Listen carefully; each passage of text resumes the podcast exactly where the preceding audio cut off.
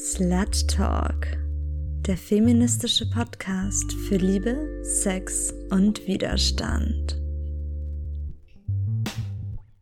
Und damit herzlich willkommen, liebe Slutties, zu einer neuen Folge eures feministischen Lieblingspodcasts. Heute mit dem Thema Toxic Talk. Und wie der Name schon sagt, sprechen wir heute in einer lockeren Talkrunde über alles, was potenziell schädlich sein kann von problematischen Beziehungen über toxische Maskulinität bis hin zu Guilty Pleasures. Moderiert von eurer Karate-Klit. Ja, wir sind immer noch im Homeoffice und ich sitze jetzt tatsächlich bei mir zu Hause mit zwei Slutwalk München MitgliederInnen. Sagt man das so? Nein, sagt man nicht so. Mitgliedern. mit und ohne Glieder. oh Mann. Und zwar Marie und Konstantin. Schön, dass ihr dabei seid. Ich freue mich auch. Hallo. Ich mich auch. Hallo. Wir reden über, ähm, wollen eigentlich allgemein über toxische Dinge sprechen und da gibt es ja wahnsinnig viel. Ich würde einfach mal anfangen mit der Frage, was ist denn toxisch? Mag das vielleicht einer, eine von euch erläutern? Naja, es vergiftet einen, also eine Verhaltensweise, die einen vergiftet. Ähm, das passt ja auf viele Beispiele, die wir heute vielleicht auch besprechen. Ähm, toxische Männlichkeit, ähm, toxische Beziehungen, also die tun einem, am Ende tut es einem nicht gut und meistens geht es halt um Verhalten oder um eine Beziehung. Ja, geht mir genauso. Also mir fällt jetzt, glaube ich, auch nichts anderes mehr ein, was du schon gesagt hast. Also es sind einfach problematische Verhaltensweisen, vielleicht das noch. Irgendwas, was in unserer Gesellschaft vielleicht auch als normal gilt, aber man vielleicht doch hinterfragen sollte. Ich weiß nicht, wollen wir, fällt euch auf Anhieb irgendwas ein, wo ihr gerne einsteigen möchtet? Eins meiner Lieblingsthemen ist tatsächlich schon toxische Männlichkeit weil ich das auch ein total vernachlässigtes Thema finde im Feminismus. Ähm, und da, ich bin da auch erst nach und nach jetzt drauf gekommen, dass es eigentlich ein Riesending ist. Oder also für un unsere Gesellschaft prägt, das Patriarchat prägt. Mhm. Toxische Männlichkeit, ich finde das plakativste Beispiel dafür ist, dass ähm, Männer auch faktisch ähm, früher sterben als Frauen, weil sie nicht zum Arzt gehen oder zu spät zum Arzt gehen. Und das kann man darauf zurückführen, dass Männer halt ähm, anerzogen bekommen, dass sie alles alleine schaffen, dass sie keine Schwäche zeigen, dass sie eh immer klarkommen müssen und stark sein müssen. Und das schlägt sich tatsächlich dann eben auch in sowas Drastischen wie der Mortalität nieder. Und genau, das ist jetzt ein, ein plakatives Beispiel für toxische Männlichkeit. Dieses typische, ein Indianer kennt keinen Schmerz, also diese ganz typischen Aussagen, die man als, wenn man als Mann eben äh, erzogen wird, dass man das immer wieder hört. Wobei man vielleicht dazu sagen sollte, dass toxische Männlichkeit jetzt nicht bedeutet, dass Männlichkeit an sich toxisch ist, sondern dass einfach bestimmte Verhaltensweisen, die so stereotypisch männlich sind, dass die eben toxisch sind. Mir fällt da direkt ein, als ich irgendwann, ich weiß gar nicht mehr, wann das war, ich war auf jeden Fall irgendwann ähm, hier draußen vor der Tür und da ist so ein kleiner Junge mit seinem Vater gewesen und der ist hingefallen, hat bitterlich geweint, weil er sich halt wehgetan hat.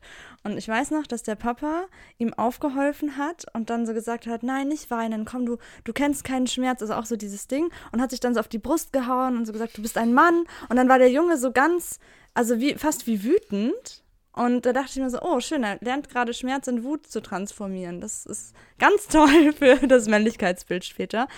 Also das ist was, was mir sofort einfällt zu dem Beispiel und auch zu dem Thema toxische Männlichkeit und etwas, worüber ich mich immer lustig mache. Ich glaube, ich habe das Thema toxische Männlichkeit auch noch nicht so ganz begriffen, fällt mir ein, weil ich denke immer an dieses, wir essen Fleisch, wir grillen und irgendwo habe ich, glaube ich, auch mal gelesen, dass Männer sich nicht trauen, gerade Veganer ähm, oder Vegetarier öffentlich zu sagen, dass sie vegan oder vegetarisch leben weil sie Angst haben, dafür irgendwie abgewertet oder als weniger männlich zu gelten.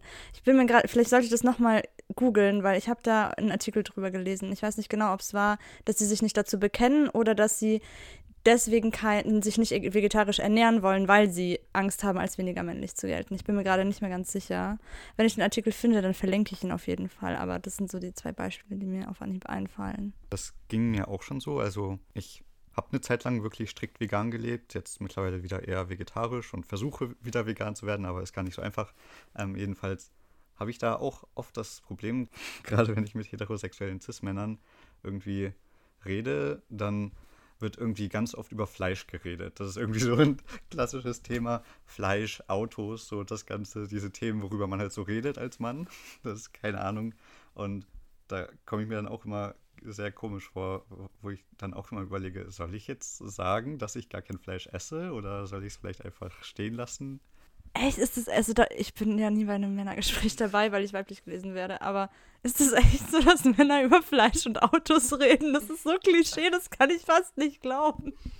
Also klar, natürlich nicht alle, aber schon sehr viele tatsächlich. Das wundert mich auch immer wieder. Eine Sache würde ich gerne noch sagen zur toxischen Männlichkeit, weil ich lese m, zurzeit auch ein Buch von Bell Hooks. Ich weiß den Titel gerade nicht mehr. M, aber da geht es eben genau um, also um das Ganze. Und m, da geht es auch darum, dass du ja als Kind, eben als männliches Kind, ähm, lernst, dass das einzige Gefühl, das dir so richtig, ähm, das so richtig zu dir passt, ist Wut. Und viele andere Gefühle wie, weiß ich nicht, Trauer, Angst und so weiter, ähm, sind ja nicht so gern gesehen bei M Männern in unserer Gesellschaft zumindest bis jetzt. Und was es dann halt auch mit Kindern macht, wenn sie eine ganze Bandbreite an Gefühlen nicht zeigen sollen oder das Gefühl haben, sie sollen und dürfen die nicht zeigen, ich meine, da kann man sich auch vorstellen, dass es sich nicht positiv auswirkt und dieses ähm, Verdrängen und Unterdrücken von Gefühlen, ähm, ja, dass es zum Beispiel auch dazu führen kann, dass äh, männliche Jugendliche ja viel öfter noch ähm, negativ auffallen. Also, weiß ich nicht, gewalttätig oder wie auch immer. Und ich glaube auch, ähm, Bell Hooks meint eben auch, dass es kein Zufall ist, sondern dass die Jugendlichen, männlichen Jugendlichen halt auch leiden unter diesem Korsett. Das wollte ich noch sagen, weil ich das eine, eine total wichtige Erkenntnis auch für mich fand, irgendwie so nochmal zu sehen, mit was eigentlich, ähm, weil ich als, als Frau groß geworden bin, mir war das gar nicht so bewusst, wie schlimm das wahrscheinlich sein kann. Wir hatten im Vorfeld kurz überlegt, ob es auch ein Wort gibt für toxische Weiblichkeit und ob das existiert. Wir waren uns dann relativ einig, dass das schon existiert, aber ob es dafür ein Wort gibt, keine Ahnung. Was stellt ihr euch unter toxischer Weiblichkeit vor? Das sind so diese, auch wieder, wir sind halt bei diesen ähm, stereotypischen Geschlechterrollen, die einfach sagen, wie eine Frau zu sein hat, wie ein Mann zu sein hat und die uns aber eher schaden, als uns irgendwas bringen. Und für Frauen sind das dann halt vielleicht Sachen wie, man muss unbedingt auf sein Äußeres achten. Wenn man das nicht macht, dann ist man keine richtige Frau und sowas. Oh, das habe ich oft gehört. Ich weiß noch, da haben wir, ähm, da war ich in der Klinik und da hatten wir irgendwie so einen Verkleidungstag und wir haben gesagt, alle äh, Jungs verkleiden sich als, als Mädchen und alle Mädchen als Jungs. Und dann haben sie mich angeguckt und haben gesagt, ja, du musst dich ja gar nicht mehr verkleiden, du siehst doch eh schon so aus wie ein Kerl. Und dachte ich mir auch, okay, super. das war voll scheiße. Also abgesehen davon, dass es eh total binär war, es war mir aber damals gar nicht bewusst so, war das halt schon irgendwie krass. Ich finde nämlich auch, also für mich ist, glaube ich, auch ein feministisches, eines der Hauptanliegen von meiner feministischen Engagement ist eigentlich ja auch, dass man das so, dass man diese, diese äh, genau Geschlechterkorsett eben auflöst, weil das macht uns ja alle, das tut ja niemandem gut, wenn man meint, man muss so sein, kann dem nicht entsprechen. Das natürlich ähm, belastet das Menschen. Ich glaube, auch über toxische Männlichkeit könnten wir voll viel reden. Mir fällt auch auf, wir hatten ja sogar mal eine Folge über feministische Männer und da haben wir eigentlich gar nicht über toxische Männlichkeit gesprochen. Voll krass irgendwie, aber ich erinnere mich noch dran, dass da jemand auch gesagt hat, das haben wir vorhin auch so ein bisschen angeschnitten, dass er immer das Gefühl hat, dass er sich auch automatisch als schwul outet, wenn er sagt, dass er Feminist ist. Ähm, dass man halt auch automatisch so krass viel Preis gibt, dass dann halt automatisch antizipiert wird. Das finde ich halt so krass irgendwie. Ich glaube, das ist halt auch einfach so das Hauptproblem an der toxischen Männlichkeit, dass man so viel Angst davor hat, irgendwelche auch nur ansatzweise weiblichen Seiten zu zeigen. Was mir da gerade noch dazu einfällt, ist, also allgemein, dass diese weiblichen Seiten, wenn man sowas zeigt, dann ist man ja automatisch irgendwie schwul, offensichtlich. Und davor haben so viele heterosexuelle Männer so viel Angst. Und was ich da erst letztens erfahren habe, dass tatsächlich manche heterosexuellen Cis-Männer gibt, die sich aus dieser Angst eben nicht ihren Hintern waschen, weil sie Angst davor haben, dass, wenn sie das machen, dass ihnen vielleicht auffällt, dass es ihnen gefällt, wenn sie sich da anfassen. Und das würde sie ja schwul machen.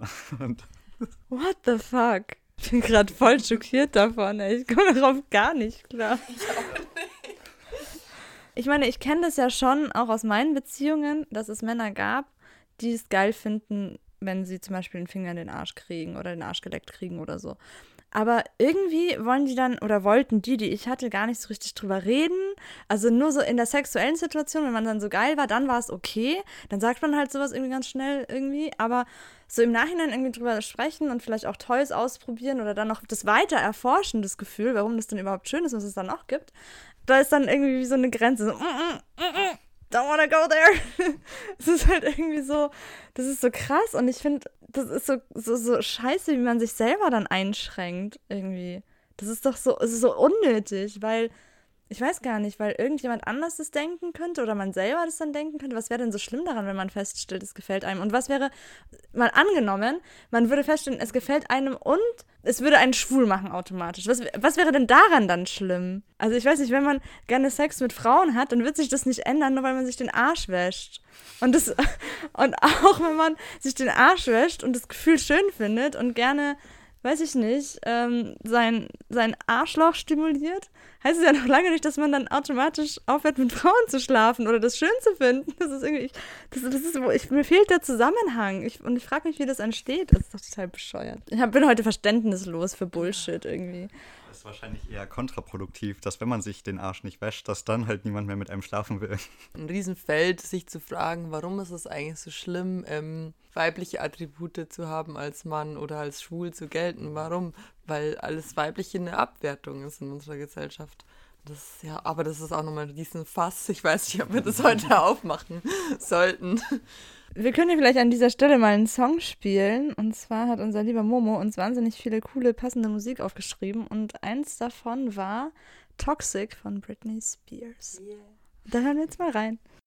Ich finde, der Song ist eigentlich ein ganz guter Übergang zum Thema toxische Beziehungen. Wenn wir über toxische Beziehungen reden, was, was fällt euch da ein? Also mir fällt dazu ein, ich würde, also so wie ich das jetzt verstehe, wäre eine toxische Beziehung für mich ähm, eine Person, die mir also über lange Zeit hauptsächlich Energie zieht und mir keine Energie gibt. Also wo so ein ganz krasses Ungleichgewicht ist, was sich dann eben auch negativ auf mich, auf mein Wohlbefinden auswirkt. Das wäre jetzt nach meiner Definition so eine toxische Beziehung. Und ich glaube, jeder hat sowas schon mal. Es muss ja nicht immer eine, die Partnerschaft sein, aber ich, in irgendeiner Weise hat man, glaub, ist man so Leuten schon begegnet, wo es irgendwie sich so eine Dynamik ergeben hat. Ja, dass man dann zum Beispiel versucht, den Partner zu kontrollieren oder sowas oder vielleicht so hintenrum irgendwie aufs Handy schaut und da die Nachrichten liest, sowas, das ist ja auch irgendwie toxische Beziehungen, das gehört da ja auch mit rein. Ich hatte tatsächlich meine, meine letzte Beziehung, die war toxisch as fuck und es war auch ein Feminist tatsächlich und der hatte so, ein, so eine Art an sich. Ich wusste gar nicht, dass es sowas, dass es dafür ein Wort gibt. Ich, das habe ich erst in der äh, Beziehung gelernt. Gaslighting hat er gemacht. Und zwar hat er immer mich untergraben und zwar so auf so eine perfide Art mich manipuliert, dass ich irgendwann an meiner eigenen Wahrnehmung gezweifelt habe und so dachte, hä, bin ich jetzt? Und hat die Sachen immer so umgedreht. Also er hat sich auch immer zum Opfer gemacht. Und das beste Beispiel war wirklich, ähm, oh, bin ich froh, dass ich das mal erzählen kann. Da hatten wir einen Dreier mit meiner besten Freundin. Und dieser Dreier war ein bisschen unglücklich, weil ich nicht so richtig eine Rolle gespielt habe. Ich habe aber währenddessen nichts gesagt, weil ich die Stimmung nicht kaputt machen wollte. Ich dachte mir, ach, go with the flow, alles gut. Und ähm, habe dann im Nachhinein das Gespräch gesucht und so gesagt, hey, ähm, vielleicht, wenn wir das das nächste Mal machen, vielleicht können wir ein bisschen mehr auf so Gleichberechtigung achten, weil ich hätte auch gerne ein Stück vom Kuchen und im Prinzip habe ich euch jetzt eigentlich nur zugeguckt so und ähm, weiß nicht, war jetzt halt nicht so toll für mich. Und anstatt da irgendwie, weiß ich nicht, cool zu reagieren, war das so, ah, du schränkst mich voll ein. Und ich dachte mir so, hallo, wir hatten gerade einen Dreier mit meiner besten Freundin, aber ich schränke dich ein, was ist denn los? Und ähm, hat es aber halt so umgedreht, dass ich jetzt quasi das Arschloch bin, weil ich quasi versuche, ihn zu kontrollieren und ähm, halt, äh, jetzt muss er beim Sex total aufpassen und kann sich gar nicht entspannen und so. Und ich habe dann echt irgendwann, also es war jetzt nur ein Beispiel von ganz vielen, ich habe echt irgendwann an mir selber gezweifelt und dachte mir so, hey, bin ich jetzt blöd? Und es ging halt so ähm, Schritt für Schritt irgendwie. Also es war ja nicht von, von heute auf morgen so, sondern es gab immer wieder so kleine Situationen, wo das war und er war auch sehr eloquent, konnte sehr gut reden und war super intelligent und deswegen, ich habe immer so ein bisschen zu ihm aufgeguckt und wahrscheinlich auch so viele Sichtweisen von ihm übernommen und irgendwann war ich da so voll drin und dachte mir so, hä? Habe mich halt voll selber verloren, so wusste auch gar nicht mehr, was ich fühle und was richtig und was falsch ist. Und das war echt krass. Also das war super toxisch. Und tatsächlich habe nicht ich mich getrennt, sondern er sich. Also ich habe es da auch nie rausgeschafft, irgendwie aus diesem Manipulationsgeschwurbel raus. Das ist echt krass. Gut, dass das vorbei ist, Anna.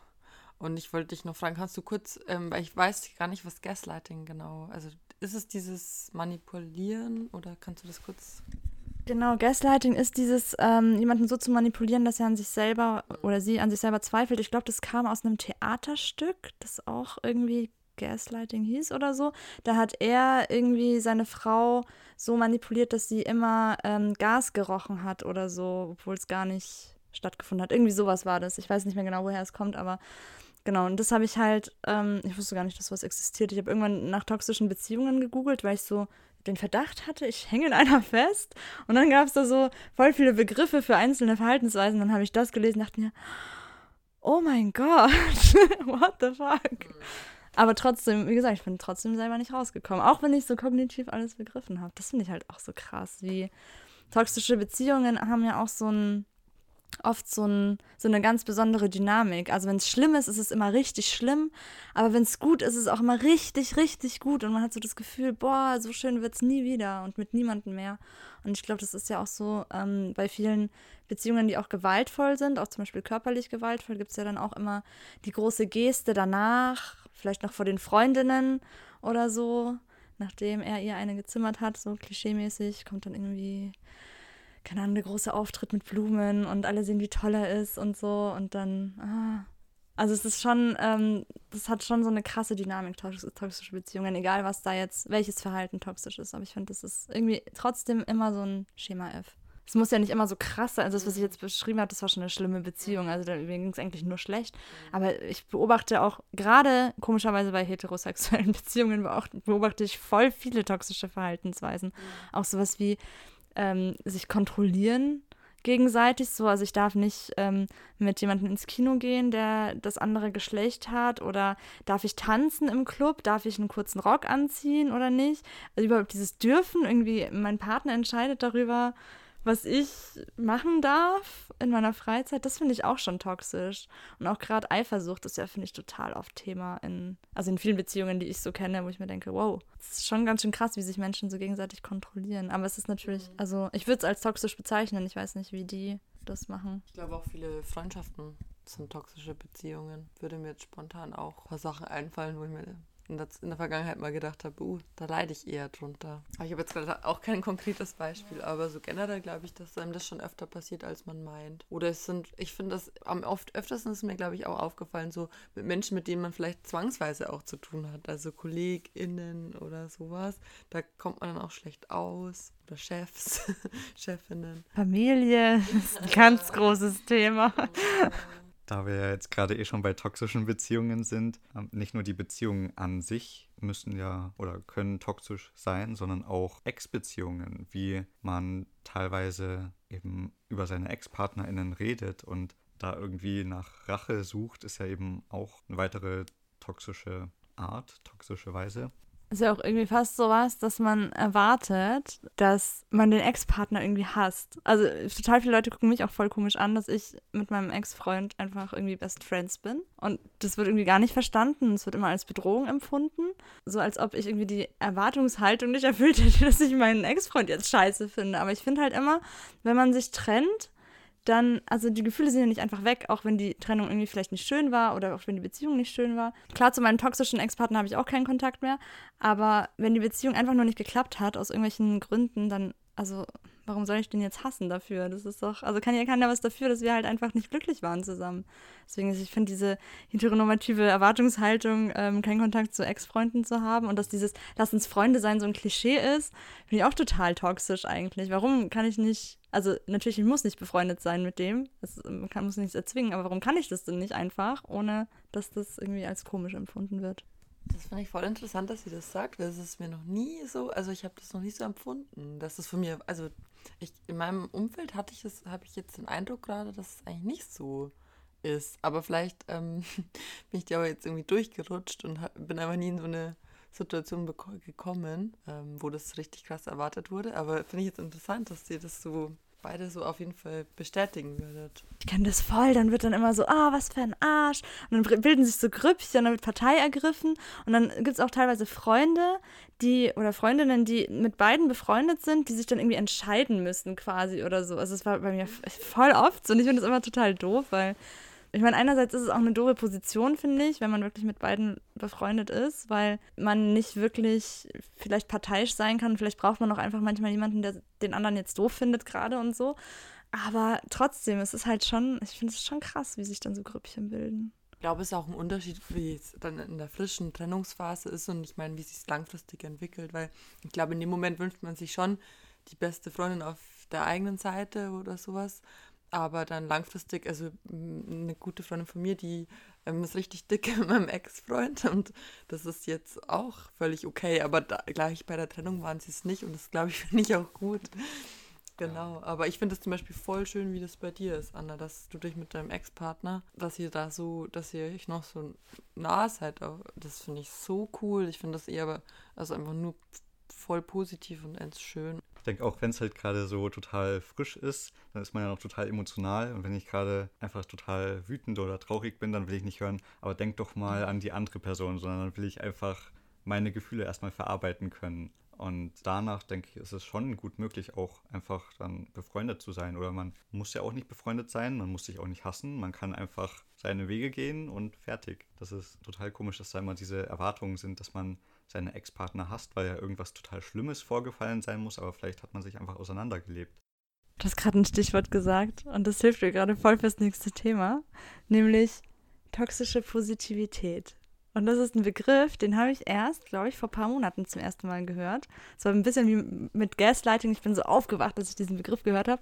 Ich weiß nicht, ob sich jetzt alle was drunter vorstellen können. Ähm, mag jemand von euch erklären, was das ist? Oder soll ich einfach? Genau, also toxische Positivität beschreibt etwas, was mir so oft begegnet ist und was mich immer angekotzt hat, aber was ich nie irgendwie greifen konnte. Und zwar ist es ähm, eine Art verschlimmbessernder Optimismus, also ein Verhalten, was negative Gefühle oder unangenehme Gefühle wie Wut, Trauer, äh, Angst und so weiter einfach verbietet oder unterdrückt oder irgendwie erwartet, dass sie nicht da sind. Also das sind dann so Leute, die dann sagen, ach, das wird schon wieder oder schau doch auf die positiven Seiten des Lebens. Hey, das Leben ist schön und so. Und das ist halt, ähm, das ist was, was mich immer total angekotzt hat, weil ich viel Kontakt zu solchen Menschen hatte in der Vergangenheit und immer, mich immer so gefühlt habe, als ob ich nicht ich selbst sein kann und gleichzeitig dachte ich immer, bin ich vielleicht so eine Drama Queen, dass bei mir halt einfach alles so super schlecht läuft. Und warum geht es den anderen immer allen so gut und die sind immer fröhlich und lachen immer? Aber es war auch irgendwie nicht echt und es war so ganz, ganz ätzend. Ja, ich finde das äh, interessant, weil ich mich damit noch nie auseinandergesetzt habe.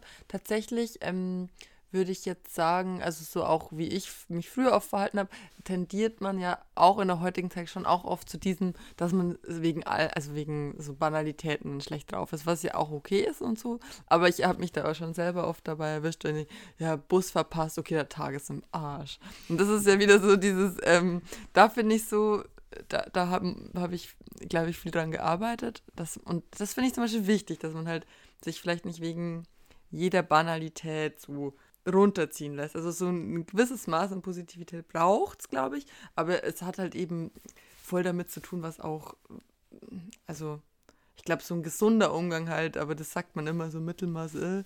aber trotzdem, ja, genau, ich glaube, ich kann das, also das stimmt und wenn ich jetzt drüber nachdenke, kenne ich das auch, dieses so, dieses zwanghaft, zwanghaft Positive bringt ja auch nichts, das ist immer wieder Verdrängen von Gefühlen und Unterdrücken und das kann nicht gut sein, das muss sich irgendwo niederschlagen denke, das kennt man vor allem auch so aus dem Therapiebereich. Also ich habe jetzt dieses Jahr tatsächlich meine Therapie beendet, die ich die letzten zwei Jahre hatte. Und als ich angefangen habe und das so ein paar Leuten erzählt habe, hieß es dann allen, oh, brauche ich denn wirklich eine Therapie? Ich kann doch auch einfach versuchen, so glücklich zu sein und dass man halt solche Kommentare irgendwie bekommt und man muss doch einfach nur positiv denken und das ist halt auch so diese toxische Positivität. Ich glaube, dass gerade der ganze Bereich Mental Health so ein Bereich ist, der voll ist mit toxischer Positivität. Ich fand das immer ganz schlimm, zum Beispiel früher in den Kliniken, da gab es auch eine, ähm, das war eine Bezugspflegerin, keine Therapeutin, die hat immer gesagt, ich soll doch Bäume umarmen. Und ich meine, tatsächlich heute mache ich das manchmal, gehe ich in den Wald, umarme Bäume und mir tut's gut. Aber es hat mir halt A, damals nicht geholfen und B, bei meinem Problem hilft es mir halt auch nicht. Ich habe halt vielleicht heute einen anderen Zugang dazu, aber auch heute, wenn es mir scheiße geht, dann hilft es mir nicht, einen scheiß fucking Baum zu umarmen, sondern brauche ich halt was anderes. Und dann muss ich vielleicht auch einfach mal wütend sein dürfen und schreien dürfen oder heulen dürfen. Und ich finde dieses Wegmachen von Gefühlen, das du ja auch gerade gesagt hast, das finde ich immer, ich finde es immer kacke. Und ich habe aber das Gefühl, dass wirklich viele Menschen negative Gefühle nicht aushalten können, sondern die immer irgendwie relativieren ähm, müssen. Und mir fällt das auch auf, gerade so einen direkten Kontakt, wenn man zum Beispiel bei so Smalltalk sich trifft und dann sagt, na, wie geht's dir? Und dann denke ich mir immer, willst du die ehrliche Antwort oder willst du einfach nur hören, gut? Weil weiß ich nicht, manchmal, ich bin halt relativ ehrlich und sage dann so, ach ja, gerade läuft's nicht so. Und dann kommt immer so ein Blick von meinem Gegenüber, dass ich dann sage, ja, aber wird schon wieder. Und es dann so relativiere irgendwie, was, was mich so selber total nervt. Aber irgendwie habe ich das Gefühl, ich muss das machen, weil sonst wird die andere Person nicht mehr glücklich. So, die wollte jetzt eigentlich gar nicht wissen, wie es mir geht. Die wollte nur die Floskel haben, ja. Wie kannst du nur sagen, wie es dir wirklich geht? Das geht ja gar nicht. Ich will es einfach gut sagen und fertig.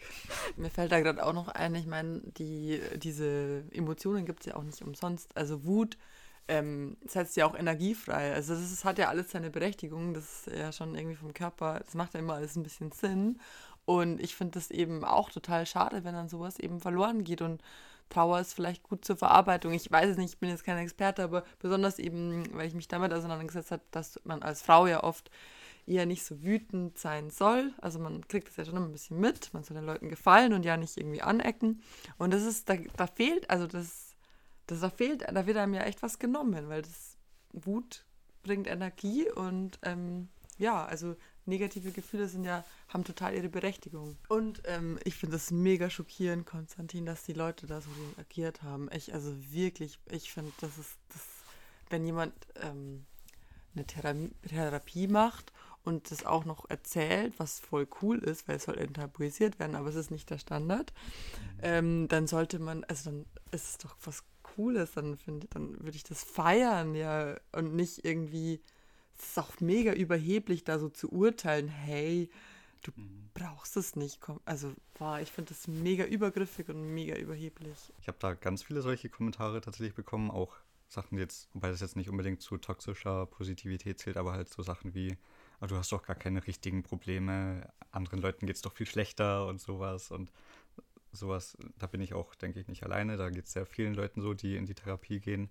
dass man dann einfach so so wirklich ein Bullshit einfach hört. Auch, was ich öfter mal gehört habe, ist dann so, ja, früher haben es die Leute doch auch überstanden und die mussten nicht in die Therapie gehen. Früher waren die Leute einfach härter im Nehmen und nicht so verweichlicht wie heute oder konnten sich halt einfach mehr an positive Gedanken klammern und heutzutage kann man das ja irgendwie nicht mehr und man will ja irgendwie leiden lauter solche total absurden Aussagen. Das, das ist total krass. Ich kann das nur unterschreiben. Ich habe auch immer gehört, ja, in Afrika sterben Kinder und ja, okay, ich, ich hungere halt nicht, okay, aber ich weiß nicht, ich finde Leid aufwiegen immer schwierig.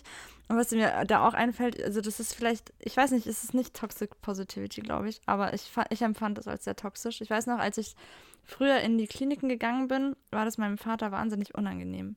Und er hat dann immer gesagt, ich soll doch meinen Freunden sagen, ich gehe auf Kur und nicht in eine psychosomatische Klinik, sondern immer auf in irgendeinem Kurort, keine Ahnung wo. Und ich fand das aber auch immer so schlimm. Es hat für mich auch so dazugehört, etwas schöner zu machen, als es wirklich ist, anstatt dass ich einfach ich selbst sein kann und zu meinen Freundinnen sagen kann, hey, ich mache eine fucking Therapie, weil was auch immer. Ich dann da noch irgendwie rumlügen muss. Das ist, ich finde das so ätzend. Und ich muss auch dazu sagen, ich finde Instagram und Facebook ist voll mit Toxic Positivity, oder? Also, wie viele inspirational Instagram Quotes ich da jeden Tag lese. Ey, da ist ja, das ist ja eh weich gezeichnet bis zum geht nicht mehr die Welt und dann auch noch mit diesen tollen Sprüchen. Also, nee. Ja, Gerade jetzt auch während der Pandemie war ja die ganze Zeit, wenn du jetzt nichts aus dieser Zeit machst, dann bist du ja irgendwie ein schlechter Mensch, wenn du nicht jetzt total produktiv bist, weil jetzt hast du die Zeit, um ein Buch zu schreiben oder was auch immer du schon immer machen wolltest, mehrere Sprachen lernen und sowas. Und diese Zeit soll man doch irgendwie als was Positives nutzen. Und klar kann man das auch machen, aber es geht halt nicht jedem gut genug, um dieser Positivität zu folgen, um das alles so optimistisch zu sehen, weil viele haben da dann halt doch irgendwie andere Probleme und müssen halt irgendwie schauen, wie sie mit denen zurechtkommen und können dann nicht alles irgendwie voll in Kreativität und Produktivität stecken. Ich fand das auch so absurd, wie diese, dieser Leistungsdruck sich in diese Krise, in diese Ausnahmesituation, what the fuck. Und das habe ich bei mir selber auch gemerkt. Also ich habe mich schon auch unter, also unter Druck gesetzt, glaube ich. Aber wie absurd das ist. Das ist so ein bisschen Freizeitstress irgendwie. Das ist total krass. Ja, und die Leute, die, die hauen es einem ja auch um die Ohren, die, die dann super produktiv waren. Und ich meine, hey, alles cool, ne? Seid stolz drauf, wenn ihr da jeden Tag jetzt eure 100 Kilometer radelt und was weiß ich. Das ist ja alles schön und gut, aber es, es war echt einfach alles voll mit super positiven, motivierenden Sachen und ich saß eigentlich nur zu Hause und habe gefressen und Tiger King geguckt. Ich kann es auch verstehen, dass man eben auf Social Media nur so positive Sachen teilen will, also Sachen, die einen halt glücklich machen oder auf die man stolz ist. Gerade wenn ich jetzt halt dann zum Beispiel den ganzen Tag nur zu Hause war und vielleicht Serien geschaut habe, irgendwie Junkfood gegessen habe, dass ich das nicht unbedingt auf Social Media teilen will, weil gerade Social Media ist ja auch sowas, um sich irgendwie zu profilieren, um irgendwie zu zeigen, wie toll man ist, wie toll dein Leben ist.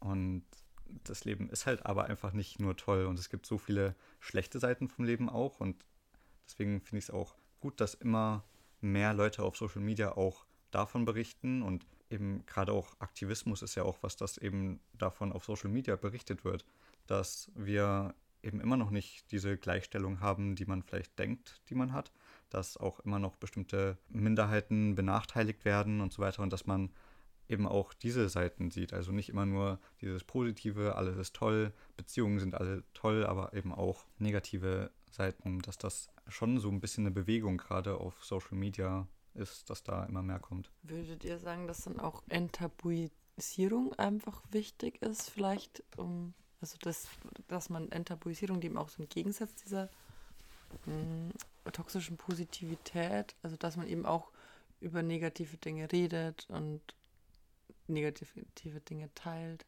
Zum Teil würde ich sagen. Also ich stelle es mir halt auch total demotivierend vor, wenn ich jetzt zum mhm. Beispiel auf Social Media schauen würde und alle schreiben da die ganze Zeit nur von ihren Problemen. das würde ich jetzt auch nicht unbedingt wollen, aber da wären wir wieder bei diesem gesunden Mittelmaß. Aber ich denke mir halt auch, wenn ich jetzt zum Beispiel in einer Beziehung wäre und wir haben gerade voll den krassen Streit, dann packe ich jetzt nicht meine Kamera aus, um das irgendwie festzuhalten, sondern dann bin ich mit anderen Sachen beschäftigt, während ich, wenn ich gerade voll den schönen Moment habe, irgendwie voll die schöne Aussicht, da denke ich halt eher dran, das mal irgendwie festzuhalten. Also ich kann es voll verstehen, dass eben diese Positivität auf Social Media überwiegt, aber ich wüsste jetzt auch nicht, wie man dem gescheit entgegenwirken könnte. Also ich muss ehrlich sagen, mich belasten negative, in Anführungsstrichen, Posts von Menschen nicht, die irgendwie einen gesunden Umgang mit ihren Gefühlen haben. Also ich finde, man merkt immer, oder ich bilde mir ein zu merken, ob jetzt irgendwie jemand ähm, aus irgendeiner Unfähigkeit mit dem Gefühl umzugehen, das irgendwie in die Welt hinausschreit, um irgendeine Reaktion zu provozieren oder zu, sich zu erhoffen, oder ob jemand einfach irgendwie ähm, das so teilt, weil, keine Ahnung, sie, sie, oder er sich damit auseinandergesetzt hat und das irgendwie gerade teilen möchte. Und ich glaube, dass wir irgendwie in unserer Gesellschaft voll verlernt haben, mit negativen Gefühlen umzugehen. Und also ich fände es total spannend, über den Struggle, Everyday Life Struggle von anderen Menschen zu lesen, so ähm, wenn es halt auf einer selbstreflektierten Weise irgendwie passiert und nicht irgendwelche Anweisungen, Handlungsanweisungen an mich hat, wo ich dann das Gefühl habe, oh Gott, ich muss jetzt ähm, reagieren, sonst bringt sich diejenige Person vielleicht um oder sowas. Also das finde ich, lese ich, also das ist was, was ich mit in Verbindung bringe mit so negativen Posts, weil ich gerade von früher, wenn als man noch jünger war, fand ich, da gab es schon viele solche Hilfeschrei-Posts irgendwie und das finde ich mega unangenehm. Ähm, wobei ich den Menschen da jetzt auch keinen Vorwurf machen möchte, weil offensichtlich können sie sich ja mit ihren Gefühlen nicht auseinandersetzen. Aber ich glaube, dass da halt einfach so ein gesunder Umgang mit Gefühlen super wichtig ist. Also mit allen, sowohl mit positiven als auch mit negativen. Und es wird immer irgendjemanden anpissen. So. Also mich pissen zum Beispiel Pärchenfotos übelst an auf Social Media. Ich hasse das. vor allen Dingen, gibt halt auch einfach so Kandidaten oder Kandidatinnen, die einfach jeden Scheiß posten und die einfach gar nicht mehr alleine auf einem Foto drauf sind, sondern keine Ahnung. Und sowas, das finde ich ganz schlimm. Aber ich will jetzt auch irgendwie nicht judgy sein. Obwohl ich es gerade voll bin. Ich meine, ich habe auch Pärchenfotos. Ich habe halt nur Fotos mit mir und meinem Hund. Das ist halt ein bisschen anders. Wo wir jetzt gerade schon beim Lästern sind, erstmal möchte ich, bevor wir zum Thema Lästern kommen, ähm, einen Song spielen, der hier total gut passt, weil wir sind, glaube ich, schon wieder bei der Zeit. Ähm, und zwar von Gwen Stefani, Hollaback Girl. Zum Thema Lästern. Ich habe mir so im Vorfeld überlegt, ob Lästern, ist, ist Lästern eigentlich cool oder nicht? Ist es toxisch oder ist es Psychohygiene? Kommt drauf an. Also, wenn ich Lästern höre, dann denke ich so an dieses klassische auf dem Schulhof und äh, schau mal, was die anhat, das geht ja gar nicht, so in diese Richtung. Aber ich meine, so wie wir zum Beispiel über Trump reden, das ist ja auch Lästern irgendwie und das ist halt voll in Ordnung. Also ich denke, es kommt drauf an, gegen wen es sich richtet und ob das jetzt wirklich einfach nur, also wenn es irgendwie berechtigt ist, so, also eine Person, die sich einfach toxisch verhält oder eine Person, die halt einfach nicht dazugehört, Außenseiter ist, gegen solche Menschen richtet sich ja Lästern eben ganz oft. Ich musste auch gleich daran denken, dieses Lästern im Kopf, kennt ihr das? Also wenn man eben, also quasi, oh Gott, also im Sinne von, dass man ja, also wenn eine Person vorbeigeht und irgendwas auffällig und ich denke, ich bin dann Chachi und denke mir so, ja, Alter, hat die das nötig, so einen kurzen Rock anzuhaben. Mhm. Und ein Slutwalk-Beispiel. ähm, nee, genau. Und ich habe da, ich habe gemerkt, dass ich, ähm, ich habe versucht, da jetzt schon lange an mir eben zu arbeiten, weil ich finde das auch voll wichtig und das finde ich, glaube ich, eben auch toxisch, wenn man das, ähm, wenn man das so alles zulässt. Also es ist vielleicht schon okay, sich mehr was zu denken, aber insgesamt sollte man, glaube ich, weniger judgy sein, weil man ja nie weiß, was alles dahinter steckt und ähm, die eigene Perspektive ändert sich mit der Zeit. Also judgy sein ist ja generell meistens irgendwie nicht so äh, cool. Mm, und genau, und ich finde auch, also diese Gedanken, in den Gedanken finde ich es auch voll wichtig, ähm, nicht so viel zu lästern und auch, ähm, obwohl das geht es da vielleicht drüber hinaus, aber halt auch, wie man über sich selber denkt. Das ist auch toxisch, finde ich, wenn man sich voll oft denkt, Mann, bin ich blöd, dass ich das jetzt so gemacht habe oder so. Ähm, das finde ich auch sehr toxisch. Genau, aber ich weiß nicht, ob das noch ähm, jetzt richtig was mit Lästern zu tun hat, sorry. Gerade das, was du angesprochen hast mit diesem Gedanken, den man halt manchmal hat, wenn man Leute sieht auf der Straße oder so, da kommt mir so ein Zitat irgendwie, ich weiß gar nicht, ob ich das Zitat richtig zusammenkriege, weil ich es glaube ich auch nur auf Englisch kenne eigentlich von einer tollen YouTube-Persönlichkeit, Ash Adele die mal gemeint hat, ähm, den ersten Gedanken, den wir in den Kopf bekommen, wenn wir einer Person begegnen, ist das, was uns eben von der Gesellschaft so eingetrichtert wurde. Und der zweite Gedanke, den wir haben, das ist das, was uns als Person definiert. Und das finde ich einfach auch sowas, was man eben lernt, wenn man an sich arbeitet, gerade wenn man viel im feministischen Bereich unterwegs ist, dass man halt eben lernt. Also man hat zwar trotzdem noch dieses Vorurteil, diesen ersten negativen Gedanken, wo man sich denkt, äh, muss die jetzt wirklich so rumlaufen oder was ist denn das? Und dann als zweiten Gedanken aber, okay, aber ist doch eigentlich egal, wie die Person rumläuft, weil mir ist es doch egal, mich tangiert es nicht. Während andere Menschen dann vielleicht dazu tendieren würden, da irgendwas zu sagen oder dann halt sofort zu gewissen Freundinnen, mit denen man unterwegs ist, dann irgendwas zu sagen, so schau mal die Person an. Und ich glaube, da hilft es halt sehr viel, wenn man sehr viel im feministischen Bereich unterwegs ist, dass man halt sehr viel an sich arbeiten kann. Ich finde nämlich auch, dass man das tatsächlich sich, ähm, also dass man das lernen kann. Also ich habe eben gemerkt, dass man da viel verändern kann und ähm, dass es einem auch be selber besser damit geht. Ich oute mich jetzt als Arschloch, weil ich läster unglaublich gerne. Aber ich muss dazu sagen, es kommt auch auf die Intention an. Also ich läster über Personen, die ich nicht kenne. Ich schaue wahnsinnig gerne Trash-TV-Shows. Und ich, also es ist, ist mein Guilty Pleasure. Ich liebe es einfach. Gut, aber diese Shows sind ja auch eigentlich extra dafür gemacht, damit man was zum Lästern hat. Ja, aber das ist ja auch eigentlich schlimm, oder? Also es ist ja auch total toxisch, dass da Menschen so geframed und vorgeführt werden, dass sie unsympathisch sind und dass man dann irgendwie was zu lästern hat. Also ich finde, es gibt da auch noch verschiedene Abstufungen, sowas wie Dschungelcamp zum Beispiel, wenn jetzt prominente Personen, die halt, also prominente C-Promis, D-Promis, aber Leute, die irgendwie in irgendeiner Form in der Öffentlichkeit mal standen oder noch stehen, sich dafür entscheiden, das zu machen, da habe ich halt null schlechtes Gewissen irgendwie, weil die wissen ja, worauf sie sich einlassen, die sind irgendwie kameraaffin, das ist für mich okay. Schwieriger wird es halt dann bei Privatpersonen. Also es gab ja auch total krasses Mobbing gegen eine Germany's Next Top Model Kandidatin. Ich habe natürlich alles gesehen, ne? Ich, ich gucke mir diese ganze Scheiße an und es ist halt auch sowas. A, es ist total toxisch, dass ich mir sowas überhaupt reinziehe, weil wie antifeministisch ist es bitte, dass ich mir Germany's Next Top Model reinziehe? Also sorry. Total hypokritisch, aber ich mach's.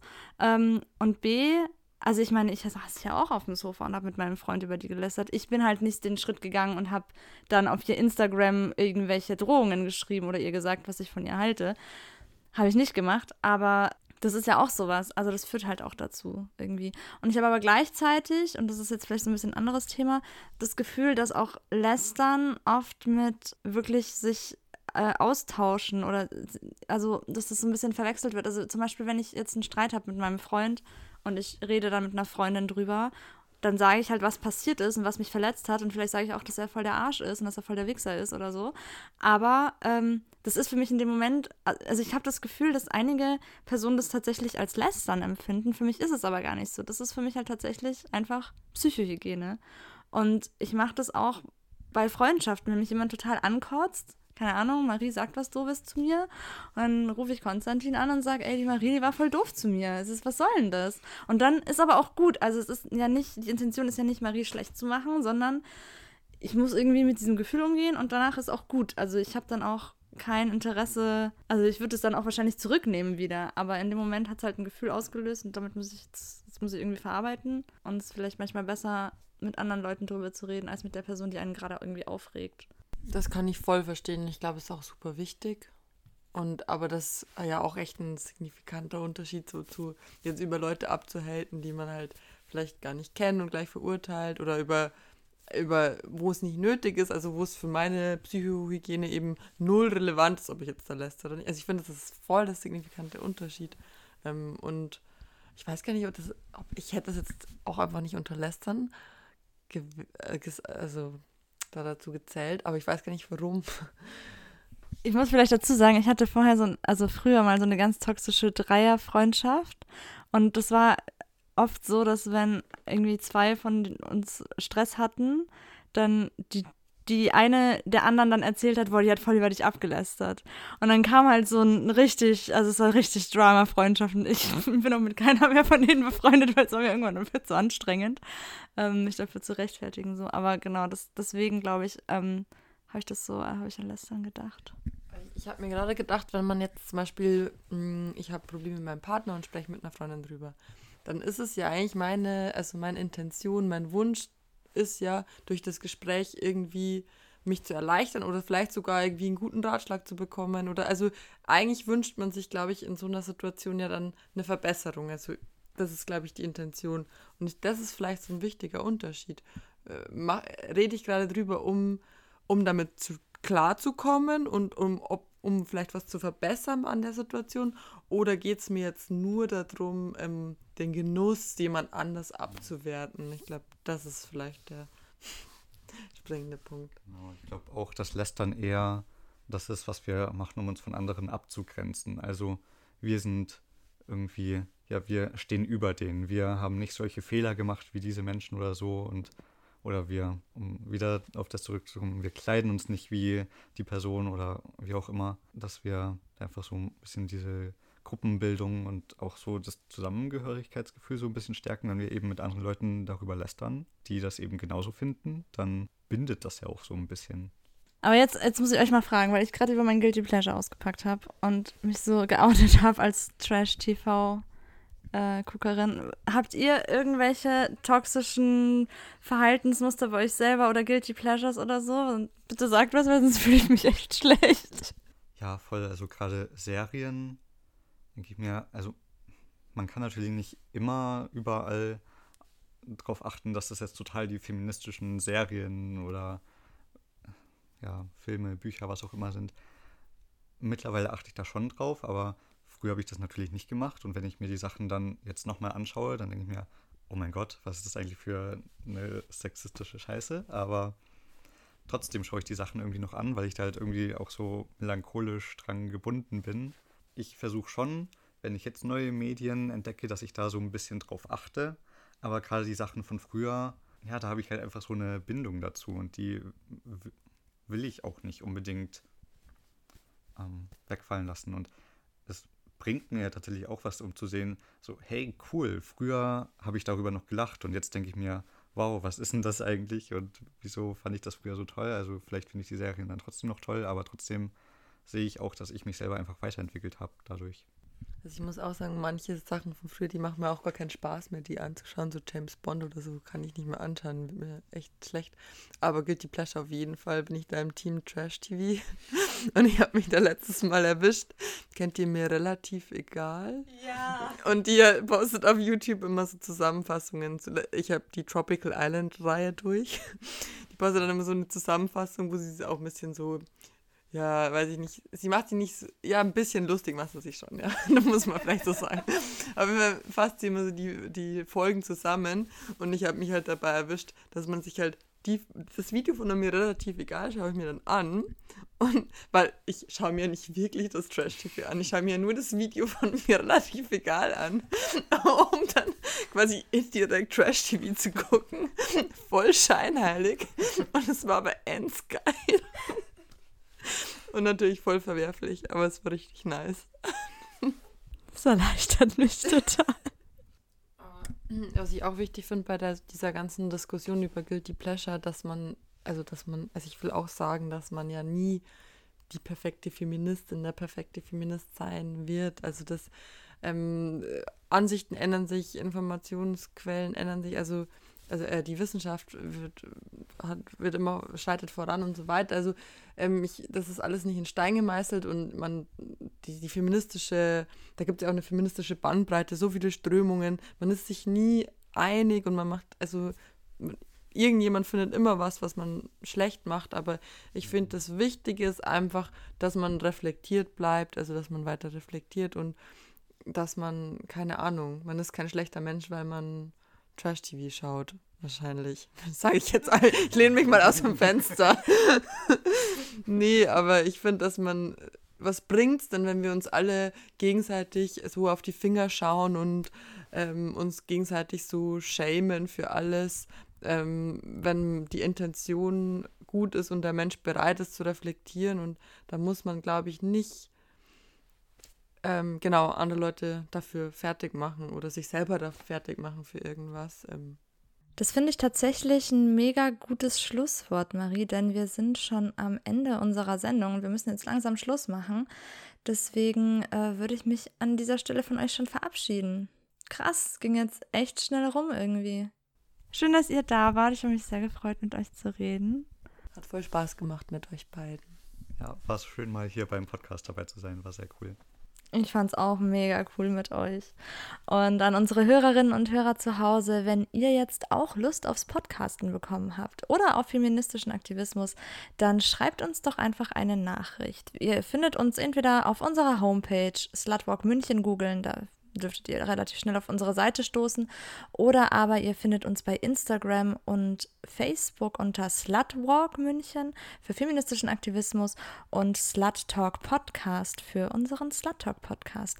Wir laufen immer jeden vierten Donnerstag im Monat auf Radio Lora 92.4 um 21 Uhr.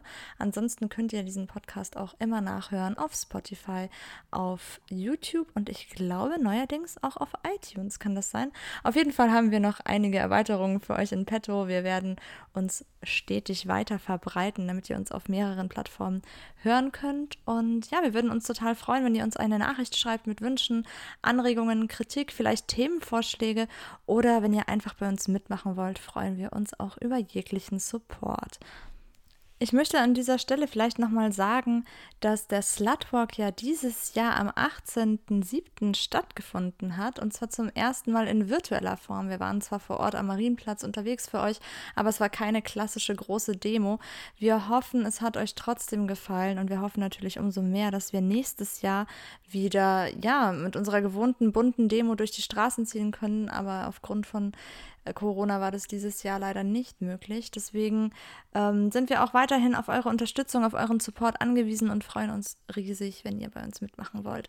Solltet ihr unseren Livestream verpasst haben, könnt ihr unsere Reden und Beiträge immer noch nachträglich auf unserem Social Media Account vom Slutwalk München anhören.